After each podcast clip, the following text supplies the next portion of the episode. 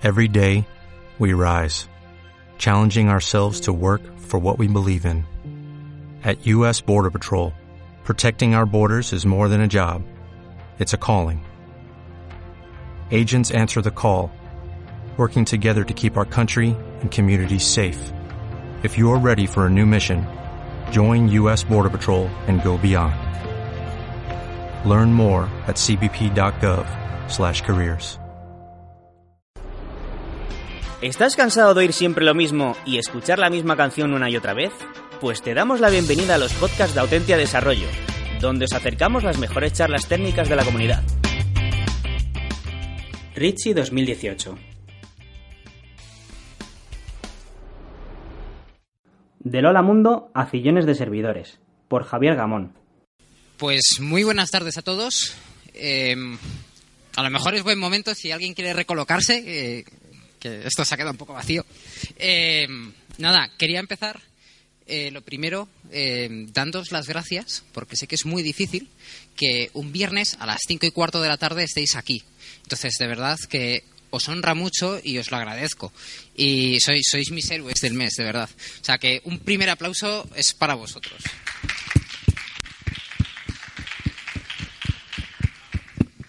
Y a partir de ahora ya la, la charla va todo en declive. Eh, bueno, eh, vamos a hablar de un tema bastante eh, curioso que aparentemente no es muy atrayente, como podría ser algo de ciberseguridad, pero eh, que tiene mucho, mucho intríngulis, que sería escalabilidad, o cómo pasar de nada a soportar fillones de peticiones, una auténtica barbaridad, que eso siga creciendo y creciendo y nuestros servidores, nuestra arquitectura, siga aguantando con ellos. Entonces, eh, no he venido a hablar mucho de mi libro, ¿vale? Va a ser una mención de dos minutos, pero por poneros un poco en situación, uh, soy estudiante de, también de, esta casa, de, de, la UPM, pero del campus de Montegancedo, de la antigua Facultad de Informática. Eh, todavía no he terminado la carrera porque, eh, bueno, pues mientras que estaba eh, con ella, monté una empresa. Donde estoy es en Órbito, ¿vale? Eh, que no sé si alguno lo conoceréis, eh, probablemente no. Estamos desarrollando un sistema. ¿Lo conoces? Eres doblemente mi héroe. Eh, estamos desarrollando un sistema operativo en la nube, ¿vale? La idea es que vamos un poquito más allá de lo que puede hacer, por ejemplo, Dropbox, que es tener tus ficheros y queremos que también puedas tener también tus aplicaciones en la nube, que te puedas ir a cualquier otro equipo y sigas teniendo la misma experiencia, la misma configuración, las mismas utilidades y demás. Eh, y no solamente eso, sino que también eh, estamos iterando a una segunda funcionalidad extra que es ser el sistema operativo de todos los servicios que están en la nube, ¿vale? Que tú puedas, eh, por ejemplo, el integrar ya otras utilidades como podría ser Wunderlist con eh, Dropbox, Mega y eh, Trello, ¿vale? Que entre ellos no tienen integraciones a día de hoy, pero pasando por nuestra capa ya pueden hablar. Es lo que en su momento supuso Windows eh, o cualquier sistema operativo de, de multitarea que permitía que las aplicaciones entre ellas pudiesen hablar y pudiesen compartir cosas sin tener ni idea de cómo estaban hechas las otras. Y esto es todo lo que voy a hablar de mi libro hoy. Eh, en general, eh, la parte más importante de todo este tema son dos técnicas. La primera, dividir, ¿vale? En escalabilidad, la parte más importante es siempre dividir. Y lo segundo, el optimizar. Y vamos a ver que esto se está continuamente repitiendo en toda la charla. Voy a ir un poco rápido porque nos hemos quedado tiempo, porque la otra charla se ha, se ha dilatado mucho. Eh, si alguna cosa no queda clara, levantad la mano, por favor, ¿vale? Entonces, a mí me hace mucha gracia porque en 2008 eh, yo me dedicaba, era freelance y me dedicaba al desarrollo de páginas web. Y prácticamente todas las semanas te venía alguien y te decía, tío, he tenido una idea y quiero que me ayudes a construirla. Está surgiendo un, una red social en Estados Unidos que se llama Facebook, que lo va a petar. Y quiero construir lo mismo, pero aquí en España. Y lo vamos a hacer mejor y como yo no tengo ni idea de cómo programarlo, pues te ficho a ti y tú lo programas y yo me llevo la pasta. Entonces, esto, que parece súper gracioso y pasaba así, y me pasaba a mí y me pasaba a muchos otros compañeros de profesión que en aquel momento nos dedicábamos eso, pues a hacer páginas web de empresas, eh, pequeños blogs y demás, ¿no? Y, es muy gracioso porque la gente tiene una concepción de lo que es montar una web, de lo que es montar un servicio en la nube, muy trastocada. Entonces, todo el mundo piensa que, montar una web está tirado. Tú coges, sueltas unos ficheros y se acabó. Que viene a ser esto. Tú tienes un navegador, le pides a un servidor que te dé un fichero, lee el fichero, te lo envía y se acabó. Y no, esto no es así. Esto es el caso más sencillo. Pero la gente no se da cuenta de una cosa. Y es que las webs son dinámicas. Nosotros cuando nos metemos, por ejemplo, en esto, en LinkedIn, no hay una, un fichero que tiene el LinkedIn de Obama o el LinkedIn de Clinton. No, esto se genera dinámicamente. Hay un programa por debajo que le piden, no, yo quiero LinkedIn de Obama. Coge este ficherito de aquí, esta información de esta base de datos, aplico este algoritmo para sacar los amigos que a lo mejor te interesarían, genera la respuesta y la envía al servidor. La cosa se vuelve mucho más complicada, ¿no? Y esto muchísima gente se le olvida. Se le olvida que ahí ya no es soltar los ficheros, ya entra la programación. Y bueno, hay gente que, oye, es muy consciente de esto y dice, ah, bueno, pero programar es muy fácil y además hay un montón de técnicas, hay un montón de lenguajes, y hay un montón de frameworks. Sí, eh, primer debate, siempre, cuando uno se pone a desarrollar una página web es qué lenguaje elijo. Em, a día de hoy, por ejemplo, PHP está, se está utilizando en el 75% de las páginas web del mundo. No sé si para bien o para mal. Eh, bueno, es un lenguaje que está diseñado de una forma un tanto especial, pero oye, funciona. Eh, y luego ya podríamos entrar en el debate de no, es mejor desarrollarlo con Python, no con Ruby, no con este framework de Go. Da igual. Esto es un, esto es un debate sinceramente absurdo, porque tú en realidad elegirás el idioma, primero, con el que tú te sientas más cómodo, y segundo, que se adapte más a la tarea que tú quieres cubrir. Desarrollar una web no solamente desarrollar una web, sino aplicar una serie de algoritmos por detrás, un poco más de inteligencia. Entonces, esta parte del debate aquí no vamos a entrar. Lo que vamos a entrar es justamente lo que está en medio, en lo que ni Dios se centra nunca, que es en la infraestructura, en los servidores, en cómo hacer que las cosas crezcan, el lenguaje es irrelevante. Si lo que está ahí en medio, que es lo que realmente crece, no crece, estás jodido. Entonces, em, lo que normalmente se suele utilizar cuando tú quieres montar una web es te montas un servidor web, un programa muy sencillo que recibe peticiones y eh, esas peticiones se procesan y las devuelve. El más clásico y conocido y más sencillo de montar, que es instalar y ya, ya chuta, es Apache. Apache Em, funciona muy bien para pequeños casos, como puede ser un blog. Pero tiene una, forma de trabajar que no es muy buena cuando quieres crecer. ¿Por qué? Porque eh, a cada petición, ¿vale? Te genera una, una request. O sea, te levanta un proceso. Em, ¿Eso qué significa? Bueno, en los ordenadores hay recursos limitados. Eso ya lo sabemos. Hay una CPU, hay una memoria, hay un disco. Pero hay una cosa que muchas veces cuando estamos en clase tampoco nos explican que es muy limitado, que es el número de procesos que pueden estar en esa máquina abiertos. Puede entender a unas cantidades bestiales, pero es un recurso muy, muy preciado. ¿Por qué? Porque cuantos más procesos hay funcionando, más competencia hay, no solamente por recursos de CPU o de memoria, sino por una cosa que se llama el planificador del sistema operativo, que es la parte del sistema operativo que se encarga de decir, este proceso ahora tiene tanto tiempo, este ahora tiene tanto tiempo. Cuantos más procesos, más complicado y menos tiempo hay para las aplicaciones o para atender peticiones. Entonces, en el caso de Apache, pues tienes ese problema, que cada vez que tú recibías una petición, se levantaba un programa. O sea, se levanta un proceso, se procesa, se devuelve. Esto no escala. Esto en cuanto empiezas a tener 100 peticiones por segundo, ese servidor empieza a echar humo, empieza a ir lentísimo. Entonces, esto funciona muy bien para cosas chiquititas. Cuando intentas crecer, tienes que irte a otros paradigmas. ¿Cuál hemos dicho el primero? Pues, eh, antes he dicho, hay dos formas de solucionar las cosas. Lo primero, dividir todo en tareas más pequeñas y otro, el optimizar. Lo primero es, vamos a optimizar los recursos.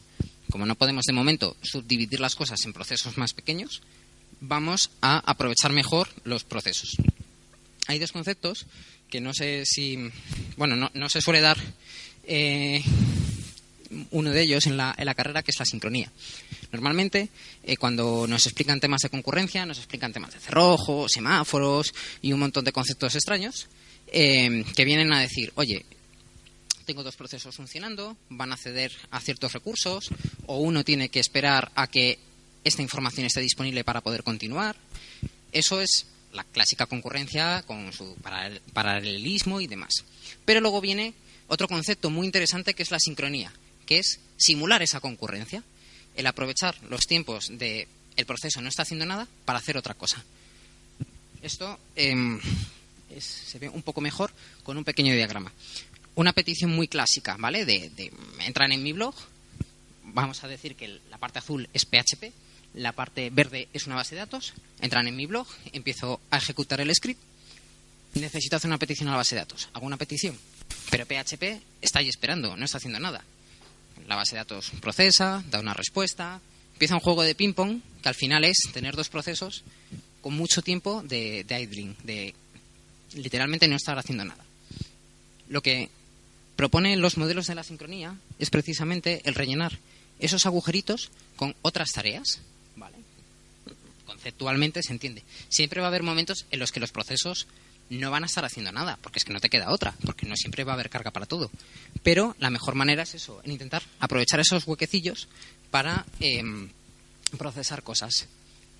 Esto es una movida un poco extraña, ¿vale? Es muy complicado conceptualmente, se medio entiende, es complicado de implementar, es bastante complicado de implementar, pero la técnica es muy simple. Eh, con la metáfora de lo que se conoce como el bucle de eventos, que es una metáfora, pero en realidad es como se implementa.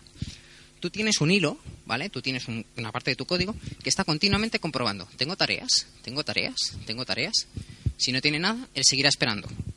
Pero hay un array, una cola, como lo queramos llamar, donde se van metiendo tareas. Cada vez que hay una tarea y ese bucle empieza, la desencola, la procesa y sigue, y sigue. Entonces, de esta manera es una forma muy útil de coger y decir, oye, me han hecho esta petición, vale, empieza a procesarla. Tengo que coger y tengo que pedirle algo a la base de datos. Mando la petición, me desentiendo, sigo esperando, atiendo cosas que me sigan llegando a través del bucle y cuando la base de datos me dé la respuesta, esa respuesta va a estar en la cola.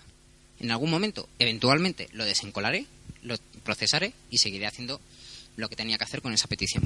Entonces, esta forma es muy inteligente porque precisamente tú con un solo proceso puedes estar atendiendo peticiones concurrentemente de una forma súper bestial. Tan súper bestial que directamente hay un equivalente a Apache que se llama Nginx, que es uno de los motores eh, de web más usados ahora mismo en grandes empresas, que te permiten, pues con la misma máquina, que a lo mejor antes con Apache podías aguantar mil peticiones por segundo, aquí podrías llegar a las 100.000 con los mismos recursos, literalmente, simplemente cambiando a este modelo. Eh, y además no solamente extrapolable al propio hecho de Nginx, sino también al, que es el servidor web, sino también al propio lenguaje de programación. Todos los lenguajes tienen un modo de ejecución única, levanto el proceso, ejecuto y me muero, o eh, un equivalente a un bucle de eventos. Y por lo tanto, también puedes aprovechar y puedes optimizar la propia ejecución del lenguaje. Y esto también te ayuda a escalar, te ayuda a atender más peticiones, pero también tiene una limitación. Em, y es precisamente eh, que al final el proceso que está haciendo el bucle puede saturarse, puede tener una cola demasiado grande y no le da tiempo a atender todas las peticiones. Entonces, ¿qué haces? Bueno, puedo empezar a lo que decíamos, o replicar también, es otra de las estrategias, de, eh, del escalado. Si ya no puedo ni optimizar ni subdividir, me toca empezar a duplicar cosas. Vale, pues empiezo a hacer dos procesos que se dediquen a gestionar los bucles. No pasa nada, ahora mismo los ordenadores tienen un montón de núcleos, podemos tener un montón de bucles funcionando en paralelo. Y estos son dos ejemplos muy sencillos, ¿vale? De servidores web de paralelismo muy clásicos, pero ya hay poco más. Ya en, en lo que es la atención de respuestas o de peticiones a un servidor web no hay muchos más paradigmas, ya estamos limitados. Y mm, luego vemos cómo se puede solucionar esto, porque hemos dicho, a lo mejor un servidor te aguanta n cantidades de, de peticiones, pero los servidores de Facebook soportan millones de peticiones por segundo o billones. Entonces, ¿qué hacen ellos para solucionar esto? Luego lo vemos. Em, antes hay que entender otra parte muy crítica de las arquitecturas en temas de escalabilidad y quizás es la más crítica de todas. No la, atención de peticiones, sino la atención de las peticiones a la base de datos. La base de datos, que nuevamente es una de las cosas que en la carrera se le suele dar muy poquita importancia, eh, es la parte más importante probablemente eh, de cualquier proyecto. Como elijas tú la base de datos, te va a condicionar muy probablemente en todo tu desarrollo. Que elijas una u otra base de datos te puede o dar muchos problemas o aportar muchísimas soluciones. Y por mucho que tengáis eh, en la carrera una asignatura de bases de datos, prácticamente no se sabe nada. Esto es un mundo tremendamente enorme. Entonces, vamos a ver, esto es lo que se suele dar en, la carrera, ¿vale? Una base de datos a la cual tú te conectas, que está en un solo servidor, le hago una petición y se acabó. Escrituras, lecturas, cosas muy sencillas. Esto no escala. Esto te permite atender una cantidad de peticiones muy limitadas. ¿Qué pasa cuando tienes esto? Pues tienes que empezar a aplicar otras técnicas, otras metodologías para hacer eh, que la base de datos escale. Una de ellas es la metodología del maestro esclavo, es decir, replicación más o menos eh, en tiempo real. Lo que se suele hacer es montar dos servidores de bases de datos. Uno se dice es el maestro y otro el esclavo. El esclavo lo único que va a ser va a ser una copia literal de lo que hay en el maestro, que va a ser casi siempre una copia, no siempre. Tiene unos retardos de unos milisegundos. Entonces, lo que se suele hacer es coger y en el maestro se hacen todas las solicitudes de escritura y en el esclavo se hacen todas las solicitudes de lectura.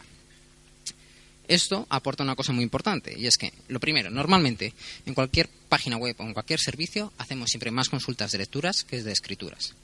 Por lo tanto, esto nos va a permitir escalar mucho si queremos meter varios esclavos. Podemos soportar, pues eso, muchísimas peticiones de lecturas. Y luego lo segundo, como las escrituras son mucho menos comunes, eh, también eh, tienen un problema las escrituras y es que eh, son mucho más intensivas, ¿vale? Es mucho más sencillo hacer una lectura que el escribir, el actualizar un dato. Puede ser centenas de veces más lento una operación de escritura que una de lectura. Entonces, esto puede escalar muy bien, por ejemplo, para una página que sea un blog o una pequeña tienda, pero eh, no va a ser nada escalable para una gran base de datos que está continuamente leyendo clientes, escribiendo cambios y demás. Em, se puede escalar, este, esta técnica se puede escalar. ¿Cómo? Metiendo más maestros. Eh, la técnica de multimaster eh, existe, eh, no es un unicornio, pero prácticamente no se recomienda, porque sincronizar servidores maestros es muy complicado.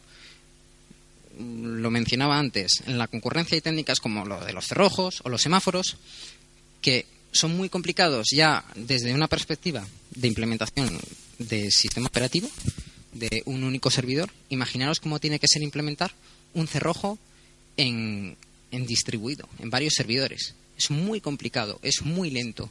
Entonces, si dos personas intentan escribir a la vez en el mismo campo de una base de datos, es un problema algorítmico muy complejo de resolver. Y por eso este modelo no suele ser muy frecuente, porque eh, al final genera unos problemas y unos retrasos y una falta de velocidad que no suele rentar nunca. Y bueno, pues este tipo de casos em, son muy comunes en bases de datos relacionales, las clásicas que se suelen ver en la carrera, que normalmente es MySQL o Postgres, em, o el equivalente, eh, la evolución de ahora de, eh, MySQL, que es María. Em, pero bueno, hay más tipos de bases de datos. Si estamos acostumbrados a esos, a las relacionales, ¿no? A las que tienen tablitas, eh, un modelo bien definido, que todos los campos en todas las filas son exactamente iguales, del mismo tipo y demás. Pero hay más paradigmas de bases de datos, hay más formas de almacenar información. Un array ya por sí podríamos incluso considerarlo como una base de datos. Almacena información. Que no tenga una estructura de campo de qué es un ID, qué es un nombre, no implica que no sea una estructura de datos y por lo tanto no sea una base de datos. Em, hay un modelo, cuando ya empezamos a trabajar con bases de datos quizás conceptualmente un poco más esotéricas, que no tienen nada de esotérico, que son las llamadas bases de datos no SQL, es decir, las no relacionales. Em, hay un modelo para poder empezar a hacer un poco más de escalado que es lo que se conoce como sarding o particionado. Esto es muy chulo, eh, porque consiste en, yo cojo, tengo un dominio, ¿vale? ya empezamos a aplicar matemáticas discretas, eh, tengo un dominio de datos, por ejemplo, eh, los apellidos de todos los alumnos de una facultad y distribuyo en unos servidores los apellidos que van de la A a la F, en otro de la G a la N y en otro tal. Vale. Y entonces lo que hace es repartir la carga, tanto de escritura como de lectura. Según qué tipo de operación va a ir a un servidor o a otro. Eso está muy bien y esto también puede escalar bastante bien. Si te empiezas a quedar un poco limitado, metes otro, otro servidor que haga sarding le asignas un rango, se rescala un poco el tema y oye, eso sigue escalando durante un tiempo limitado. Para, muchos proyectos esto puede servir. incluso también se puede aplicar la técnica que veíamos antes del maestro esclavo. Yo puedo tener un maestro, En el cual hago las escrituras, puedo seguir teniendo esclavos donde hago las lecturas. Si el maestro muere, que esto mola mucho, eh, automáticamente uno de los esclavos se convierte en maestro, por lo tanto la información siempre se puede seguir actualizando y nunca deja de poder ser leída. Eh, esto sigue escalando bastante bien, pero sigue teniendo limitaciones. Entonces, vamos a un sarding mucho más complejo, que es el sarding con replicaciones multimaestro. O sea, esto ya empieza a ser bastante, bastante bestia, pero es hacer cachitos que se empiezan a replicar en demasiadas máquinas y demás. Esto sigue escalando, ¿vale? Pero sigue siendo muy complejo. Eh, y hay un momento en el que sigue siendo insostenible. Eh, por ejemplo, un clúster con esta arquitectura de 20 servidores ya empieza a costarle mucho. ¿Por qué? Porque no solamente tú gastas cómputo en leer y en escribir, sino también en sincronizar, que lo decíamos al principio. Siempre hay operaciones de sincronización, que los maestros o que el servidor que tiene la funcionalidad de escritura tiene que seguir actualizando al resto. Entonces, estos paradigmas igual terminan quedándose obsoletos cuando las cosas crecen. Ahora vemos cómo se puede seguir aumentando, pero ya empiezan a venir soluciones que prácticamente son aún más esotéricas o que directamente a las soluciones no hay solución. Eh, eso mola, eso mola mucho en informática. Eh, ejemplos de bases de datos que funcionan así con Sarding eh, son las normalmente conocidas como Mongo o Redis, ¿Vale? Pero hay un par que es muy interesante y que os invito a que, por favor, las miréis porque eh, de aquí a un par de años van a ser muy importantes en el mercado. Cockroach y Google Spanner. Las dos, eh, Cockroach está eh, creada por antiguos ingenieros de Google que estuvieron trabajando en el proyecto de Google Spanner. Es una base de datos relacional que por debajo utiliza una base de datos no relacional. Entonces, permite hacer consultas súper potentes eh, como podríamos hacer en una base de datos MySQL, pero distribuidas y además con replicación por todo el mundo. Entonces, eso, que es un problema algorítmico súper bestia, estos tíos lo han resuelto de una forma súper elegante y es muy interesante. De verdad que si a alguien le mola el tema de la base de, de bases de datos y complejidades algorítmicas y demás, eh, justamente los de Cockroach tienen muchísima documentación sobre el tema y os invito de verdad que lo miréis hay, otra forma, ¿vale?, de hacer escalar una base de datos que a mí me hace mucha gracia, eh, pero que es extremadamente inteligente y extremadamente elegante, que es el quórum. Eh, ¿En qué consiste esto? Imaginaros que tenemos aquí seis servidores. ¿Cuál es la forma algorítmicamente más eficiente de saber que siempre vamos a estar leyendo el último dato? Pues Siempre eh, lo que tenemos que hacer es actualizar nuestros datos en al menos la mitad de los servidores más uno. Y siempre tenemos que escribir, eh, leer en la misma cantidad de servidores. Ejemplo, queremos actualizar un dato, ¿vale? Pues escribimos en eso, la mitad más uno de los servidores. En este caso escribiríamos en cuatro. Y además ponemos la fecha de cuando se metió ese dato. Vale. Inmediatamente después hacemos una lectura. Y el clúster nos va a elegir eh, los servidores, la mitad más uno, aleatoriamente. Nosotros no tenemos por qué saber cuál va a elegir. Y nos da, pues justamente ese conjunto. Parte no está actualizado y parte sí. Entonces, esto mola porque en realidad es un poco eh, perder eh, potencia de cómputo, porque sí que haces cuatro selects, o sea, haces la query cuatro veces, pero eh, siempre vas a recibir el último dato. Siempre al menos te garantizan dos servidores que te están sirviendo la última información disponible. Aunque no todos los servidores la tengan. Eventualmente, siempre alguien tendrá la última versión.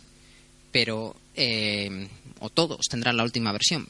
Pero cuándo va a ocurrir eso no se sabe. De esta manera, con la técnica del quórum, siempre se sabe y podéis empezar a hacer todas las perrerías que queráis al modelo e intentar decir, ah, ya lo actualizo aquí y toca acá y tal. No falla. O sea, es que matemáticamente es muy absurdo, es muy sencillo, es una mitad más uno. Pero esto, em, después de 40 años en el campo de la informática, nadie lo había hecho hasta que llega Facebook y lo monta en sus bases de datos y les permiten crecer a toda leche.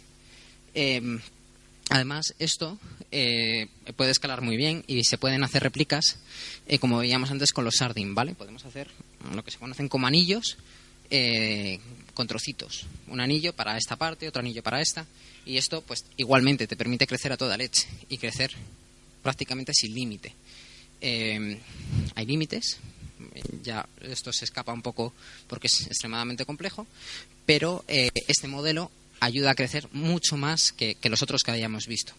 La base de datos que a día de hoy utiliza este, este, este modelo es Cassandra, que es un producto de Facebook, y eso es lo que a ellos les ha permitido, pues eso, tener millones de servidores por todo el mundo y que tú puedas ver las fotos de tus vacaciones segundos o en milisegundos y que el bicho no se caiga nunca.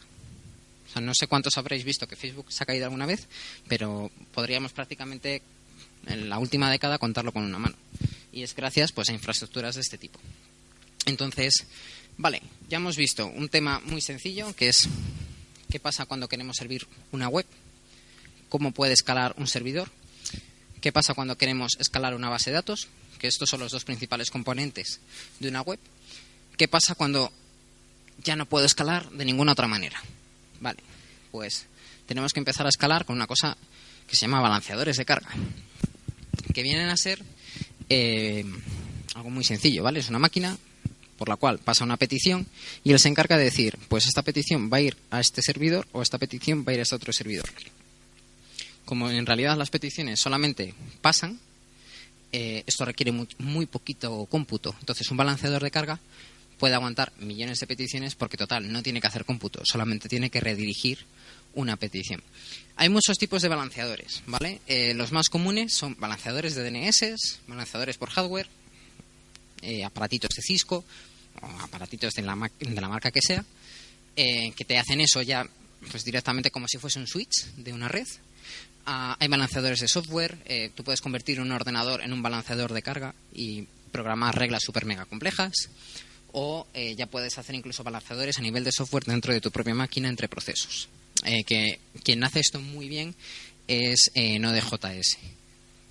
Entonces, bueno, de balanceadores de carga, igual que lo, podemos hacer, eh, como decía, a nivel de hardware, a nivel de software o a nivel de procesos, que también era el ejemplo que veíamos antes con, con Nginx, eh, también se puede aplicar no solamente a servidores web, también se puede aplicar a bases de datos y además de una forma muy inteligente, porque tú al balanceador le puedes decir, oye, eh, quiero que cuando me hagas una petición a mi base de datos y sea de escritura, vaya a este, a este nodo, o cuando sea de lectura, vaya a estos otros. Entonces, si empezamos a combinar todos los conocimientos eh, más o menos que hemos visto en este rato, podemos empezar a crear arquitecturas un poquito más complejas, ¿vale? En plan de, tengo varios servidores, que entre ellos se conectan a varios servidores de bases de datos, a, puedo empezar a tener balanceos ya incluso en DNS, ¿vale? Que es un balanceo de DNS, es muy sencillo cuando tú te metes en google.com, a ti te dicen google.com equivale a esta IP. Cuando tú te metes en google.com, te va a dar probablemente otra IP. Pero los dos te van a dar Google. Entonces, ¿qué es lo que pasa? Que Google te está dando diferentes IPs de diferentes balanceadores. Entonces, es como una primera capa de un balanceador de balanceadores, por decirlo de alguna manera, ¿no? Y esto podemos eh, seguirlo, seguirlo escalando muchísimo más, ¿vale? nuevamente esto deja de ser sostenible y hay que hacer otro cambio más y es, empezar a especializar máquinas. Igual ya lo estábamos haciendo, estábamos especializando máquinas para bases de datos, ahora podríamos especializar máquinas, por ejemplo, pues para eh, servir contenido dinámico, PHP, seguimos con el ejemplo, y eh, servir contenido estático, fotos, eh, estilos, scripts y demás, ¿vale? Y sigue siendo el mismo modelo.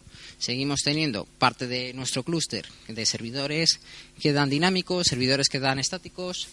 El reparto de carga se puede seguir haciendo por DNS. Tú puedes decir que todo lo que vaya a static. no sé qué, no sé cuántos, vaya a este balanceador. Esto ya empieza a escalar eh, mucho más sencillo, ¿vale? Es mucho más, conceptualmente es mucho más sencillo de, entender. No es muy sencillo de programar eh, y de mantener, pero bueno, eh, esto ya es en plan de, pues, se resuelve todo metiendo máquinas y máquinas. y aquí es donde viene otro de los grandes problemas. Cuando nosotros necesitamos empezar a escalar nuestras páginas, nuestros servicios, eh, normalmente suele ser porque como programadores la hemos liado mucho.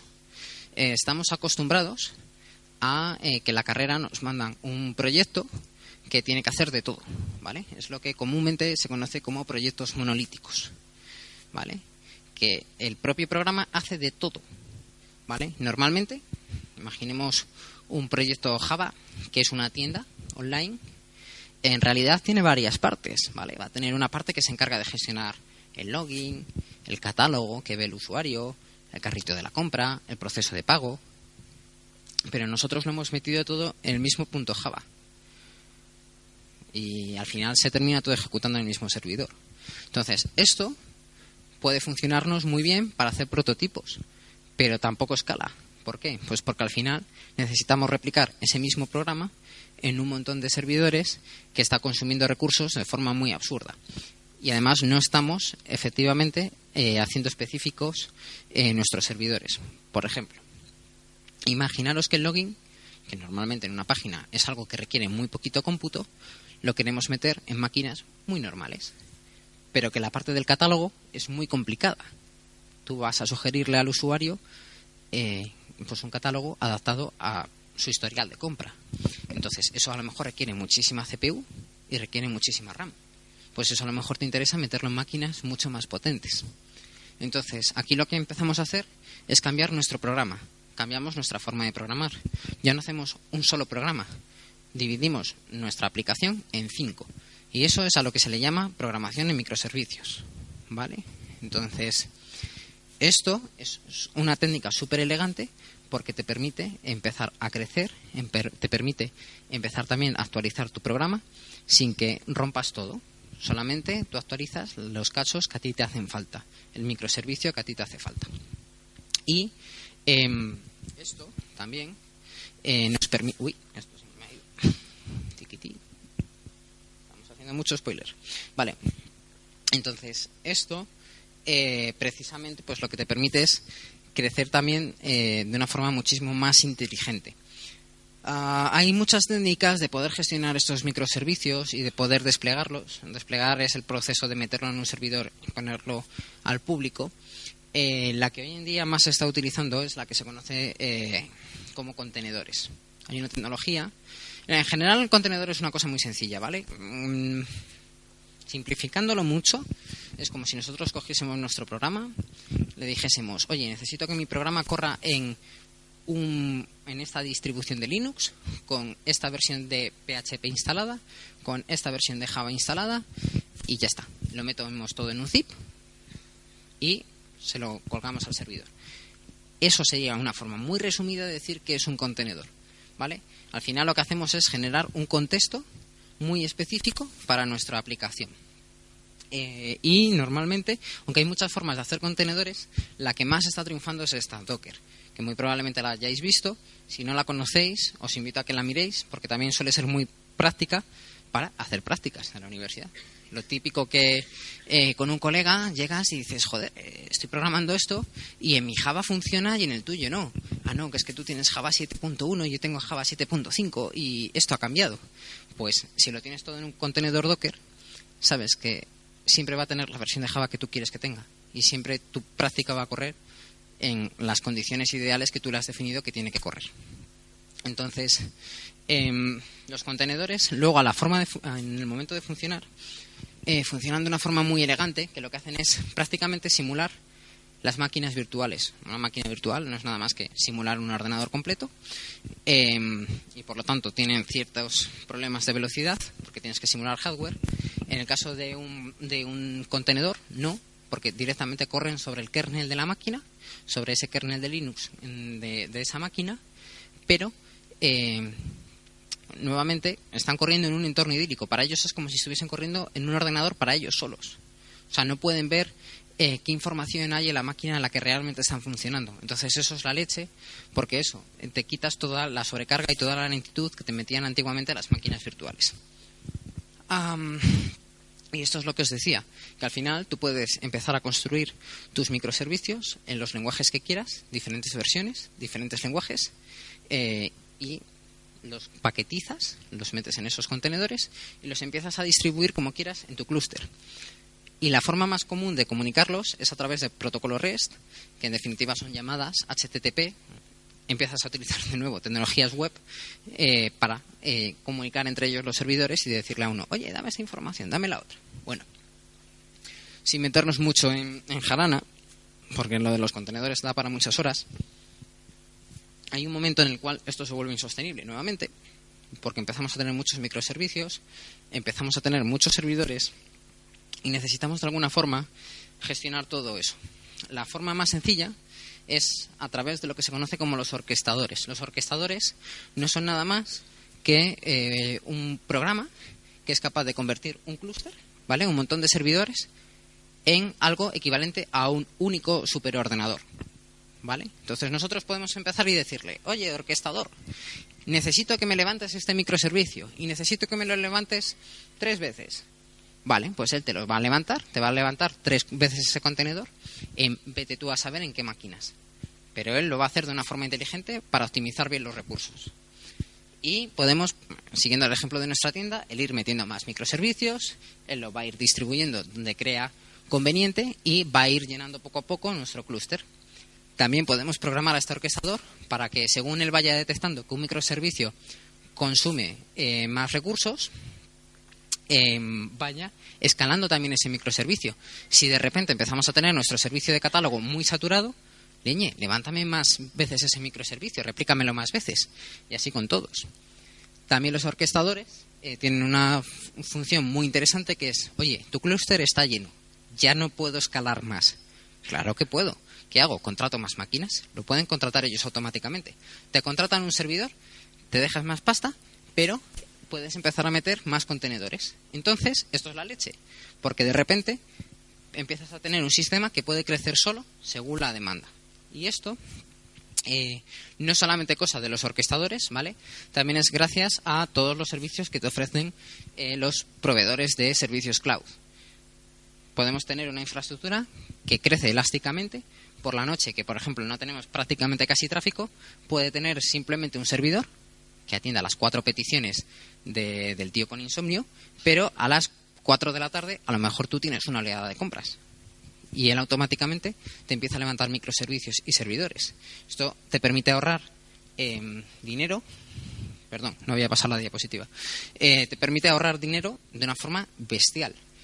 Porque al final tú solamente estás pagando por lo que estás usando, por las máquinas que estás usando y por la tarea, el microservicio, la funcionalidad de tu web que realmente requería cómputo. Imaginaros que teníamos eso, 10 servidores, porque nuestra aplicación se tira todo el rato intentando eh, generar catálogos, pero también estábamos compitiendo metiendo código en memoria del login o de la pasarela de pago o demás. Entonces, de esta manera optimizamos muchísimo nuestra arquitectura y optimizamos muchísimo cómo funciona toda nuestra plataforma. Y luego, esto ya prácticamente puede crecer muy poco más, ¿vale? Ahora mismo solamente hay un paradigma más allá de todo esto, que esto es súper potente. Y con esto, a día de hoy, nadie está encontrándose con problemas. Pero aún así, los proveedores de la nube se tienen que inventar cosas. Y lo que ahora se han inventado son que directamente ya no hay servidores. Se acabó. ¿Qué se han inventado ellos? Pues que eh, tú puedes convertir cada función de tu programa en un microservicio tú puedes decir, oye, mi función de login, que es este código, quiero que me des un endpoint, es decir, una dirección web en la cual cuando me hagan una petición, tú automáticamente me la ejecutes, lo levantes, lo proceses y me des la respuesta. Pero yo ni monto contenedor, ni monto servidor, ni nada. ¿Esto qué es lo que te permite? Al final, que tú solamente pagues por el tiempo que está corriendo esa función. Tú cuando levantas un contenedor es un programa y es un programa que está continuamente escuchando. Si tú solamente eh, te montas una función, la función solamente va a funcionar cuando se ejecuta. Primera forma de ahorrar pasta. Luego, lo segundo, tú realmente no en ningún momento le dices, oye, eh, montalo en estos, en estos servidores. No, tú solamente le das la, la función. El propio proveedor tiene que encargarse precisamente de eso, de escalar. Entonces, si de repente te viene una oleada de millones de compradores, su servicio va, va a escalar. ¿Por qué? Porque se encarga de ello Amazon y Amazon aguanta. Y luego, precisamente por esto mismo, tampoco tienes que dedicarle tiempo a mantener esos servidores y hacer que todo funcione y a limpiar la basura y a mantener eh, los sistemas operativos actualizados, que van saliendo de vez en cuando eh, vulnerabilidades y demás. Entonces, esto, que es un paradigma que ya lleva unos cuantos años entre nosotros, ahora empieza a ser eh, muy común y empieza a verse mucho. Y mm, también os invito a que, lo, a que le echéis un ojo, si os interesa, porque eh, probablemente esto no va a sustituir a los microservicios, lo va a complementar, pero va a ser una cosa muy común el día de mañana como paradigma. Y bueno, esto es todo. Em, sé que son muchos conceptos eh, que a lo mejor no los he podido hilar muy bien, pero porque el tiempo era muy limitado. Eh, mis disculpas. Y eh, de verdad, si tenéis ahora alguna pregunta sobre todo esto, es el momento. Así que, pues muchísimas gracias.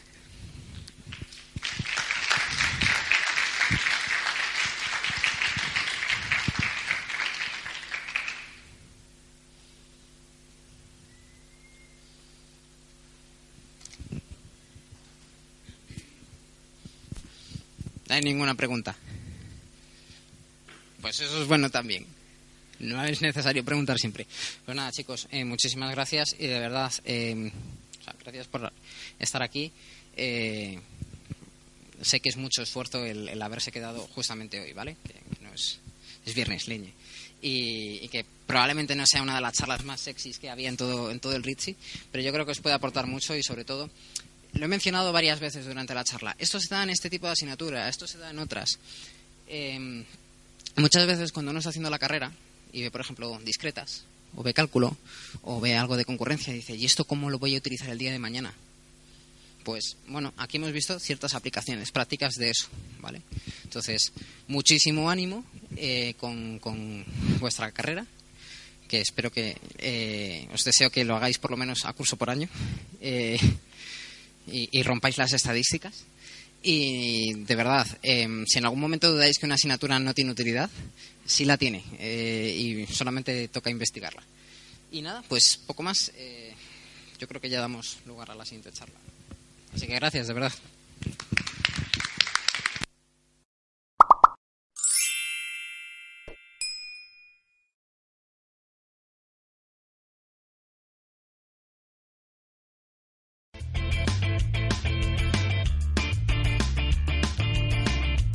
Si te ha gustado el podcast y quieres estar a la última en tecnología, suscríbete a nuestro canal de iVoox y escúchanos donde quieras. Para más información, autentia.com.